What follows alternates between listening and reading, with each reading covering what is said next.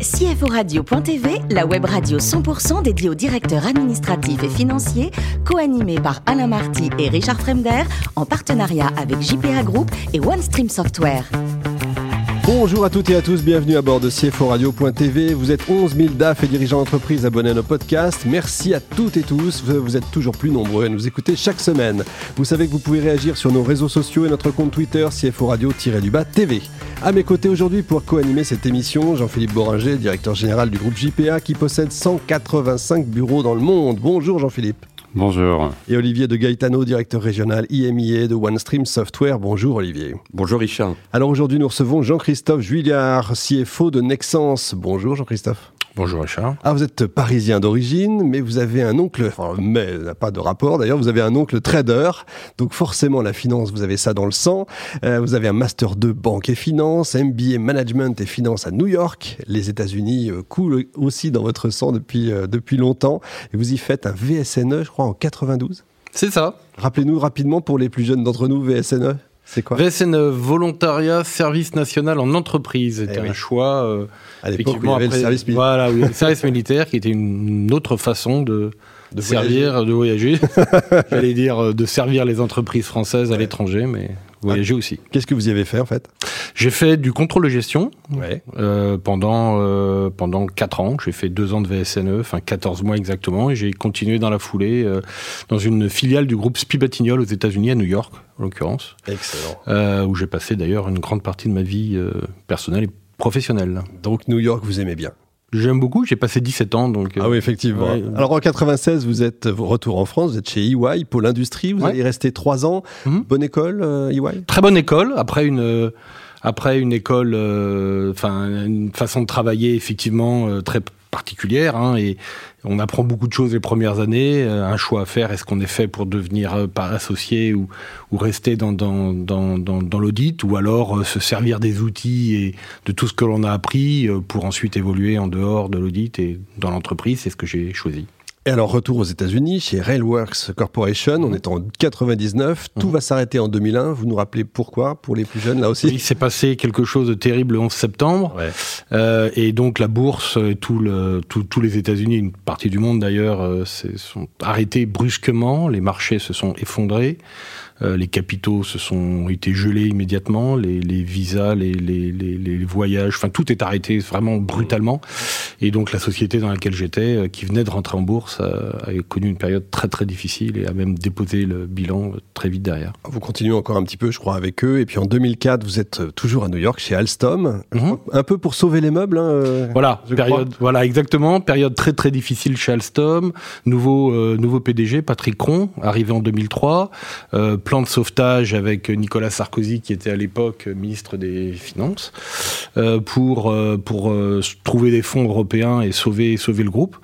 Et voilà, donc je suis rentré, je suis rentré chez Alstom à ce moment-là, dans la, aux États-Unis, qui était la zone, un des grands foyers de perte du groupe mmh. à l'époque. Et donc, mon expérience, entre guillemets, de société compliquée américaine, de restructuration, m'a m'a aidé à, prendre cette. Euh, Ça a servi. Après, vous allez devenir vice-président finance Hydro et Wind à Paris et senior vice-président finance. Vous êtes très tôt à la pointe sur le renouvelable, en fait. Hein. Oui, tout à fait. Je suis rentré dans le renouvelable en 2008, donc c'était vraiment le assez, assez le tout début, oui, tout à fait, euh, dans l'hydro et dans le wind après ça, dans l'éolien. Euh, effectivement, et, et depuis, j'ai pas quitté. j'ai dit Wind, mais c'est Wind évidemment, bien sûr. Et après un passage chez Contour Global, vous arrivez en 2018 chez Nexence. Euh, rappelez-nous les métiers de Nexence rapidement. Alors Nexence, euh, les métiers de Nexence, c'est le, le, câble, principalement le câble. Enfin, c'est le câble, le service, tout ce qui va autour, mmh. la, la, production, l'installation, le service euh, autour du câble. Mais câble peut paraître un produit simple entre guillemets pour les pour, les non habitués, mais ça peut être d'abord c'est un produit qui, qui qui évolue énormément en fonction des secteurs d'activité. Nexans, c'est quatre grands euh, quatre grandes activités, mais 37 sous-secteurs d'activité. Donc les câbles, on peut parler du câble tout simple que l'on connaît tous les jours, que, que l'on branche dans nos prises pour allumer nos ordinateurs, au câble à haute tension euh, qui traverse les océans et qui euh, transatlantique, transatlantique, qui, qui, qui, des, des, des, données ou alors de l'énergie, euh, euh des quantités d'énergie incroyables. Donc, euh, donc voilà, autour du câble, des activités très très diverses, des produits très divers, très techniques, certains très techniques. Et voilà, donc c'est Nexence, numéro 2 mondial dans ce secteur. Combien de salariés? 26 000, 26 000 salariés, 7 milliards de chiffre d'affaires. Pas mal. Euh, Ok, Jean-Philippe.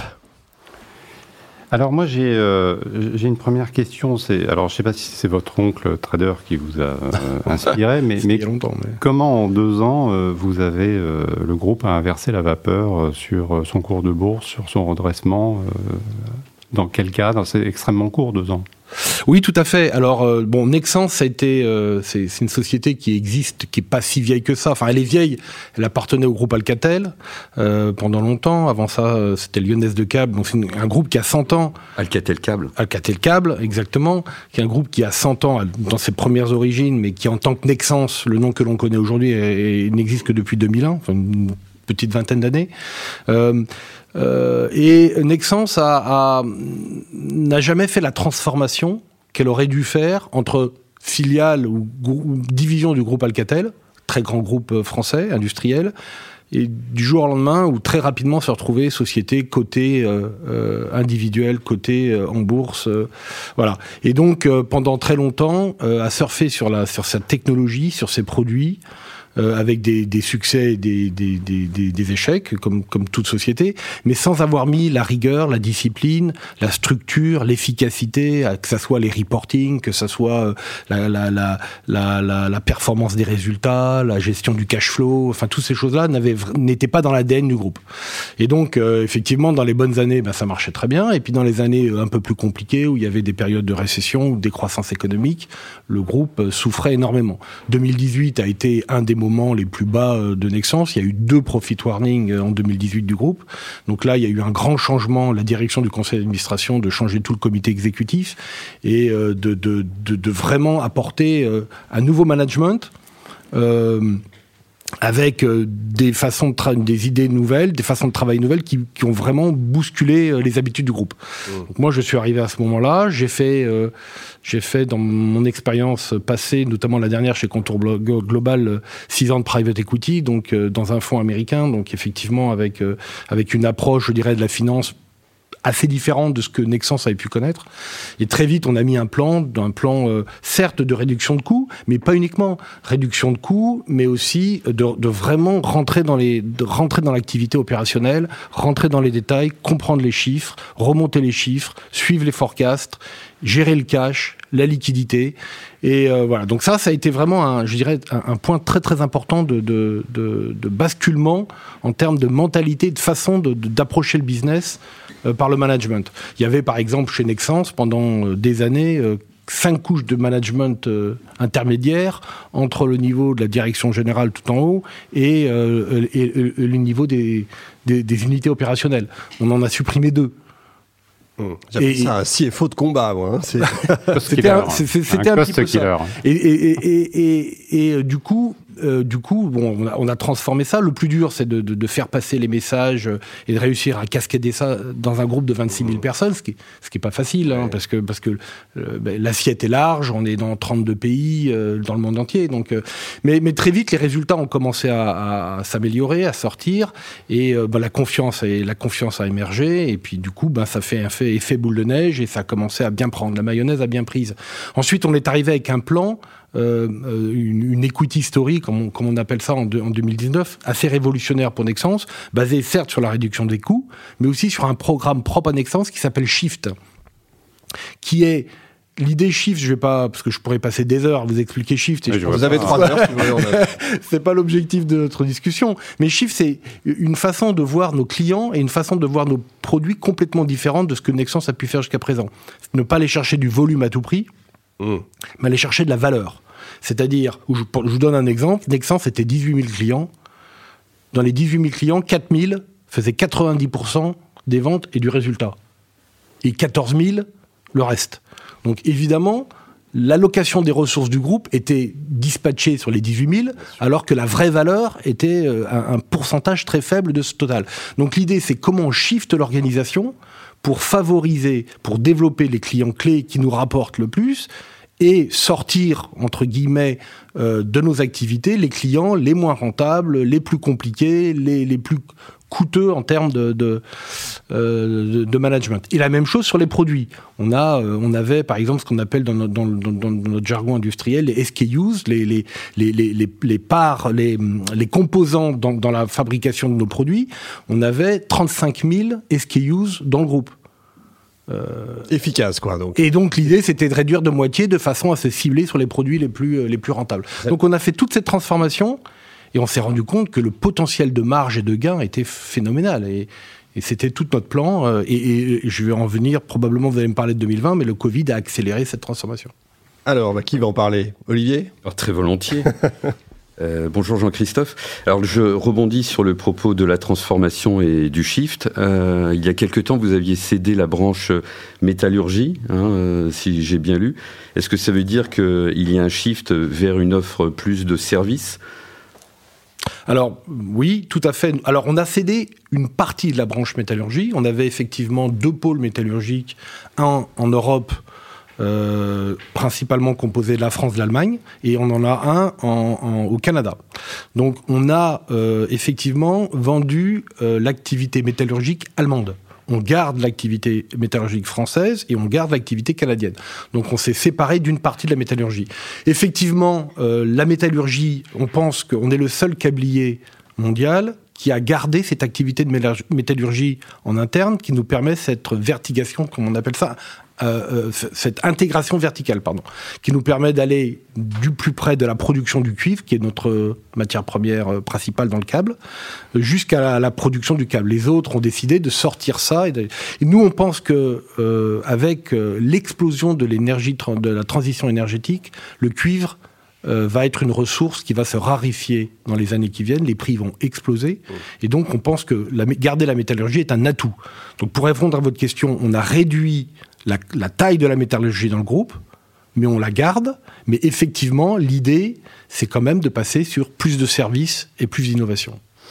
Et euh, si on devait soulever un petit peu le, capot, euh, pour accompagner cette euh, transformation, est-ce que vous avez changé ou révolutionné vos outils de, reporting financier en interne? Alors, on n'a pas, pour l'instant, pas modifié ou, transformé nos outils de reporting en interne. Nexens euh, n'a pas n'a pas été un, enfin, je dirais n'a pas n'a pas fait un, gros travail et toutes ces années euh, euh, de d'harmonisation de, nos outils de reporting malheureusement. Vous avez toujours HFM. On a toujours HFM, on a toujours une myriade de RP un peu partout, certains assez anciens, donc une, hétérogénéité dans nos, dans nos, systèmes de reporting très très grande. Et donc aujourd'hui, c'est un vrai sujet parce que tout remettre à plat voudrait dire évidemment un investissement massif. Euh, mmh. avec euh, les, les, les, les, sujets d'interruption de, de, production ou de perte de productivité que ça entraîne. Donc c'est un vrai sujet. Donc aujourd'hui, on est plutôt dans la situation où on travaille par zone géographique pour euh, mettre à niveau ou pour, je dirais, euh, harmoniser nos, nos, outils. On n'est pas parti sur un grand euh, un grand chamboulement de nos activités. Donc on n'a pas, on pas modifié nos outils pour l'instant, non. Donc ça veut dire que l'utilisation d'Excel va perdurer? L'utilisation d'Excel euh, va perdurer, c'est sûr. Euh, j'espère qu'elle, enfin en tous les cas, on travaille pour qu'elle baisse. Mm. D'abord, de toute façon, notre objectif c'est la simplification. On fait trop de reporting. Un groupe comme Nexens, c'est 350 PNL. Pour vous donner un exemple, euh, et euh, chaque mm. fois qu'on on, a un changement de management ou un changement d'activité et tout, il y a des nouveaux PNL. Donc au bout d'un moment, avant même de toucher les outils, il faut rationaliser la demande de reporting. Il y a un gros travail à faire sur la demande de reporting dans le groupe et ça va être un véritable euh, puits de, je dirais, de simplification et donc d'économie à terme. Et, et, en même temps qu'on va faire ça, je pense qu'on va amener la, synchronisation des outils. Un chantier de transformation finance en perspective Tout à fait, tout à fait, mmh. c'est sûr, c'est sûr. Allez Jean-Christophe, le plus beau métier du monde, c'est quoi? C'est DAF ou historien? Ah, bonne question. Ah ouais. Euh, bah, je pense que c'est les deux. c'est voilà, on peut faire les deux. Je pense que c'est DAF euh, pendant euh, une partie de la vie professionnelle parce que c'est un métier passionnant très enrichissant et qui apporte à la fois personnellement et professionnellement beaucoup. Et puis c'est historien dans les loisirs et dans les temps libres. Et puis le jour où le métier de DAF s'arrêtera, et ben la passion pourra s'exprimer en temps plein. Merci beaucoup Jean-Christophe. On sent le passionné en vous. Merci également à vous Olivier et Jean-Philippe. Fin de ce numéro de CFO Radio.tv. Retrouvez toute notre actualité sur nos comptes Twitter, LinkedIn et Facebook. On se donne rendez-vous mercredi prochain, 14h précise, pour une nouvelle émission. L'invité de la semaine de CFO Radio.tv, une production B2B Radio.tv en partenariat avec JPA Group et OneStream Software.